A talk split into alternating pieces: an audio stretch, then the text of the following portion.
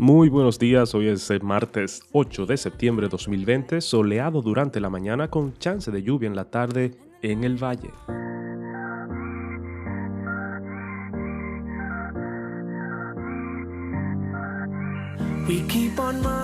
Sigue los enfrentamientos en la frontera entre India y China en la región de Ladakh, una frontera disputada desde hace décadas. Según los chinos, fue un contraataque respondiendo a fuego provocativo hindú. Pero nadie sabe, eso está tan lejos y no hay manera de sacar la información a los chinos.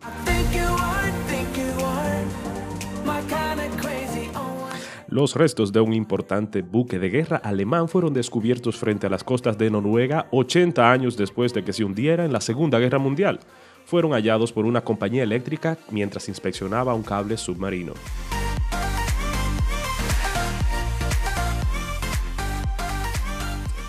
Un juez constitucional de Bolivia confirmó este lunes que el expresidente Evo Morales, refugiado en Argentina, está inhabilitado para ser candidato al Senado en las elecciones del 18 de octubre.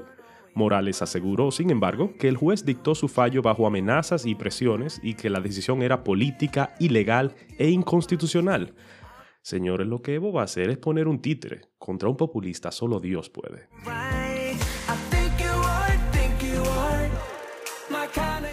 California con fuego y todo el Midwest de Estados Unidos esperando frío hasta el miércoles. Un fuerte frente frío de septiembre saldrá de Canadá a principios de esta semana, haciendo presencia desde las Dakotas hasta Texas. La Procuraduría Especializada de Persecución de la Corrupción Administrativa PEPCA triplicó su cantidad de fiscales y Jenny Berenice estará en la dirección de persecución. A correr los Lakers.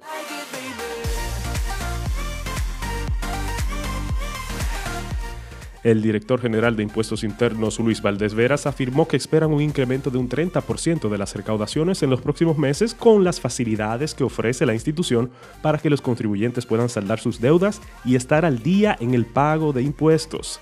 Ay, gracias, usted no tenía que ponerse a eso.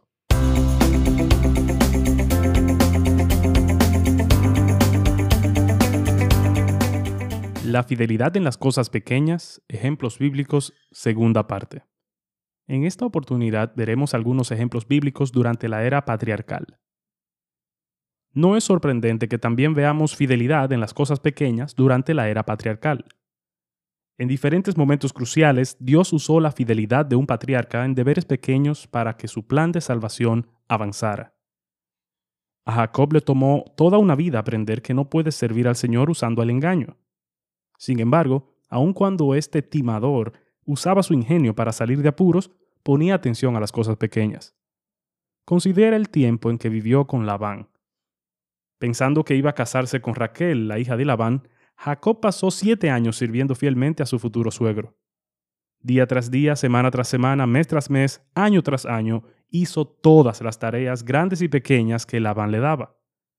Entonces, luego de que Labán lo engañara y lo hiciera casarse con Lea, Jacob pasó otros siete años sirviendo fielmente a su suegro para poder casarse con Raquel.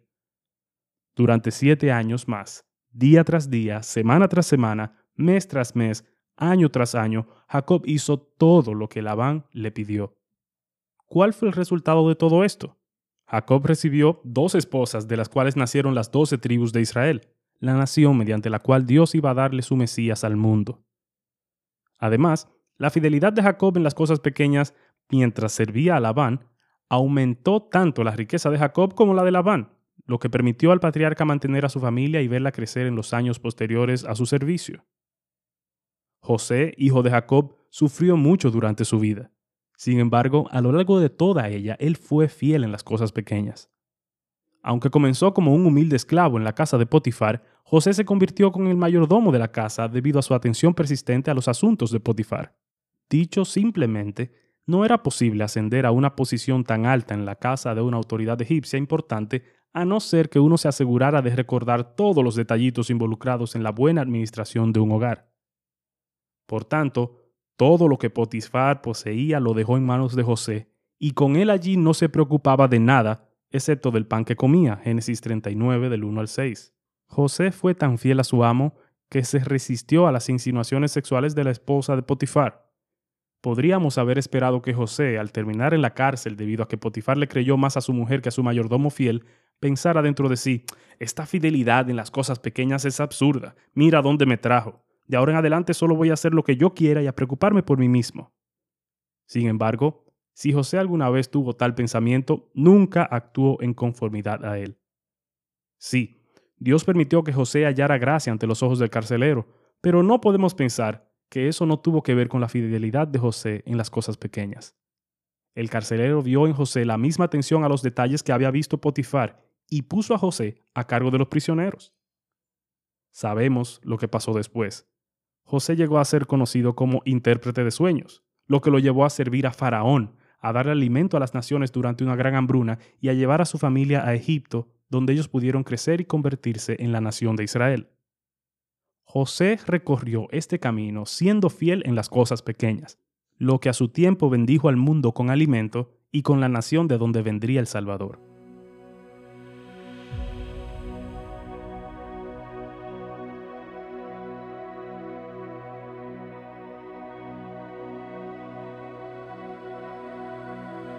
Oh,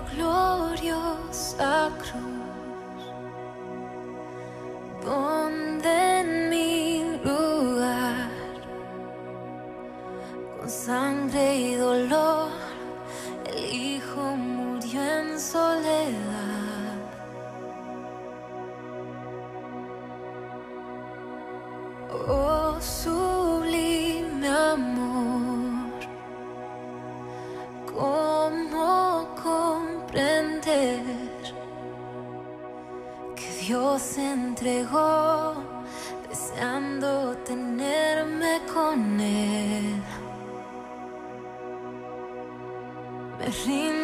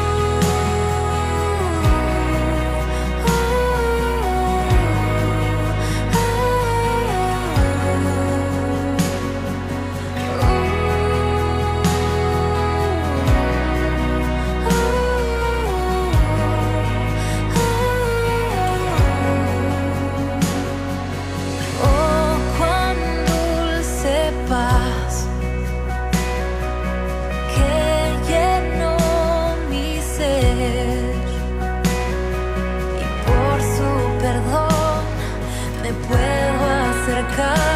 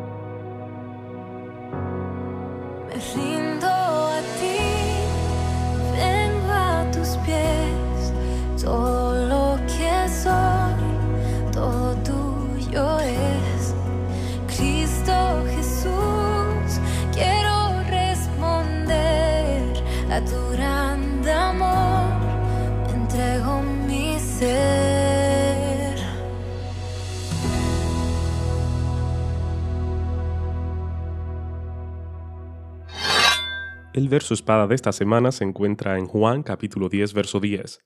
El ladrón solo viene para robar y matar y destruir. Yo he venido para que tengan vida y para que la tengan en abundancia. Juan 10, 10.